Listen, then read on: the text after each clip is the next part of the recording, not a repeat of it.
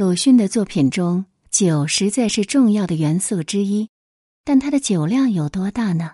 这即成一个谜。鲁迅日记里常见到他与朋友宴饮的记录，由此可知：一、鲁迅是理性的饮酒者，少豪饮，以适度为宜；二、鲁迅喝酒多为怡情，少作发泄，享受是其要义。感谢大家收听，这里是宁小宁读历史。今天我们的节目关注到的是鲁迅的酒量。文章来源：阳光天明雅读院，作者：菜魔双全。鲁迅的作品中，酒实在是重要的元素之一。正因了酒精的作用，他笔下的人物立马活灵活现起来。即便阿 Q 这般贫穷的落魄人物。也是常常需要饮些酒的，因此与他有关的话题和行为也常在酒店里展开。而形容枯槁的孔乙己的首次出场，索性就直接安排在咸亨酒店中。孔乙己是站着喝酒而穿长衫的唯一的人，他身材很高大，青白脸色，皱纹间时常加些伤痕。一部乱蓬蓬的花白的胡子，穿的虽然是长衫，可是又脏又破，似乎十多年没有补也没有洗。他对人说话总是满口“知乎者也”，叫人半懂不懂的，迂腐之态跃然纸上。而近乎写实性质的小说，在酒楼上，从头到尾，整个故事的发生与展开都是在酒楼上。酒一入愁肠，变成了倾诉情感的最佳道具。酒对于鲁迅来说，亦是他成长中深刻的记忆，或者说，他的每一滴血液、每个毛孔里都有酒的分子存在。鲁迅的家乡绍兴，乃是著名的绍兴老酒的产地，乡邻街坊几乎家家可以自行酿制。于这样的氤氲香气里成长。与酒的接触必不会少，可以想见的情景是，在鲁迅的少年时代，或者是悠闲的时节，或者是年夜的饭桌上，父亲或其他男性长辈鼓励迅哥儿和他们喝一杯，这是制造其乐融融的欢庆气氛的重要手段之一。鲁迅的父亲好酒，酒量极大。无人对饮时叫上大儿子与自己饮上一杯，亦在情理中。种种迹象表明，鲁迅的酒量也着实不一般。但是他的酒量到底有多大，快成了一个谜。徐广平的回忆称，鲁迅绝不多饮，但未交代酒量大小。人们对于他的饮酒，因为绍兴人。有些论敌甚至画出很大的酒坛，旁边就是他。其实他并不至于像刘伶一样，如果有职务要做，他第一个守时刻，绝不多饮的。他的尊人很爱吃酒，吃后时常会发酒脾气，这个印象给他很深刻。所以饮到差不多的时候，他自己就紧缩起来，无论如何劝进是无效的。但是在不高兴的时候，也会放任多饮些。曹巨人的回忆则显得糊涂。我和鲁迅同过许多回酒席，他也曾在我家中喝过酒。我知道他会喝酒，他的酒量究竟多少，我可不十分清楚。他因此揣测，鲁迅小说在酒楼上的描述，便是鲁迅自己的酒量。一斤绍酒，十个油豆腐，辣酱要多；而好友范爱农要比鲁迅能喝一些，要两斤多。鲁迅的日记里也常见到与朋友宴饮的记录，他和郁达夫、许寿裳、萧红、萧军、林语堂、李晓峰等人都曾一起饮过酒。从这些人的文字来看，几乎无人认真留意过鲁迅的酒量。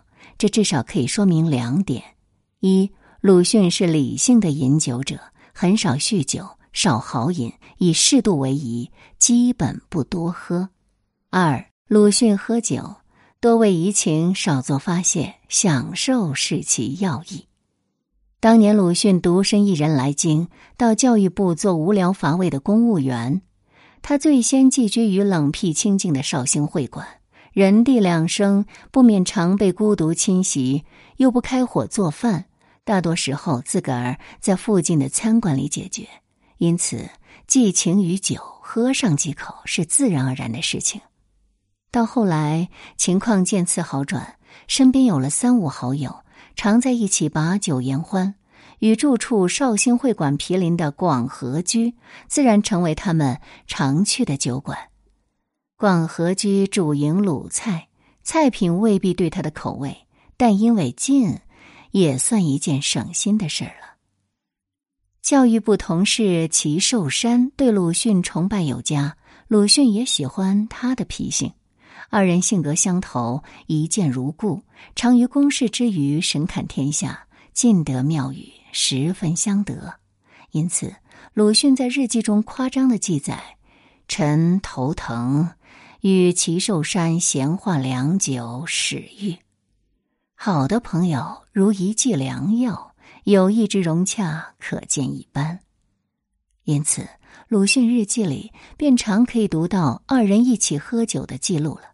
是举两例：一九一五年九月十号晚，鲁迅应邀去齐家吃蟹，席间痛饮，深夜才归，但并不见有喝醉的提法。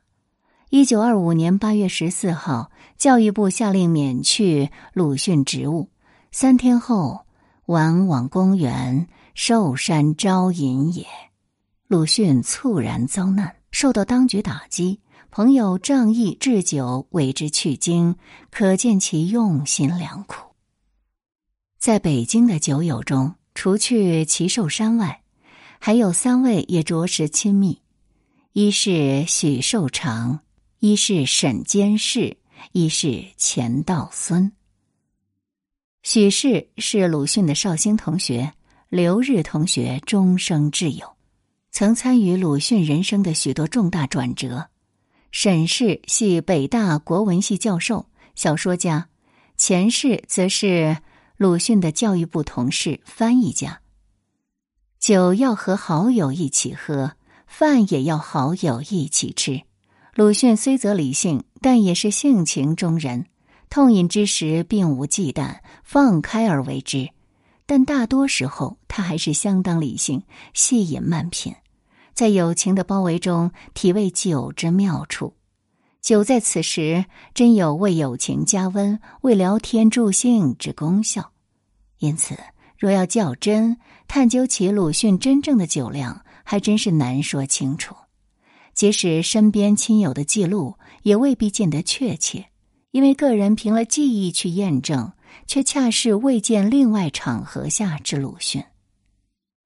一般的说法。大都认为鲁迅酒量有限，不胜酒力，但这种说法未必靠得住。他的亲密酒友沈监事的话就推翻过这个论断：酒他不但是喝，而且酒量很大，天天要喝。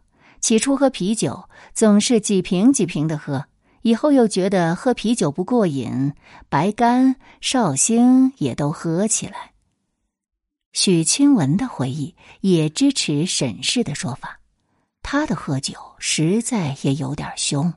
且不说在酒的本身上面，有一回他把酒拿到老虎尾巴里喝，下酒的是小小的一碟炸馄饨，他把胡椒粉接连加了三次。这老虎尾巴指的是鲁迅的住处。又说鲁迅常叫人买十个童子的白干儿。十个童子在当时差不多买一斤左右便宜的白干这酒量可谓不小。当然，他也未必一次给喝完。其实，凡爱喝几口的人都明白，饮酒这事跟天时地利人和有关系，在什么地方喝，在什么时间喝，和什么人喝都很重要。酒逢知己千杯少，话不投机半句多。一杯两杯可以醉，一瓶两瓶却可以清醒如初。同一个人，不同年纪，酒量也有很大差异，所以酒量大小这件事无法一概而论。酒桌上的交往是鲁迅与人交往的重要方式，许多的文人和朋友便是在这酒席之上相识并相知的，但也是这酒桌令他与人产生下隙和矛盾。唐涛在第一次会见鲁迅先生中记述了这样一件事：在酒桌上，鲁迅批评林语堂，说他每个月要挤出两本幽默来，本身便是件很不幽默的事。这隐隐让林语堂不快。终于，又一次酒桌上，因相互间久存的误解，两人大吵一架。自此，双方隔阂甚多，终成陌路，不再联系。鲁迅向来是酒桌上的中心人物，他对于任何事本就有自己鲜明的主张，因酒精的刺激，则这主张更显精辟。与知心的朋友一起喝酒，他向来是谈笑风生、逗人发笑，根本不是表面上看到的那样严肃。鲁迅饮酒的次数甚多，据肖振明《鲁迅与他的北京》统计。鲁迅日记中，仅与广和居相关的宴饮记录就有六十四次，其中不乏甚醉、颇醉、小醉。如此一想，鲁迅只在北京一地参加过的酒局就颇为可观了。好在鲁迅有一点，对自己的酒量有比较科学和正确的认识，到一定程度，别人再怎么劝酒，他是绝不再喝了。鲁迅自认并不嗜酒，这一点他曾多次强调。一九二五年，他在文章中交代：“我向来是不喝酒的，数年之前带些自暴自弃的气味的喝起酒来了，当时倒也觉得有点舒服。先是小喝，继而大喝，可是酒量愈增，食量就减下去了。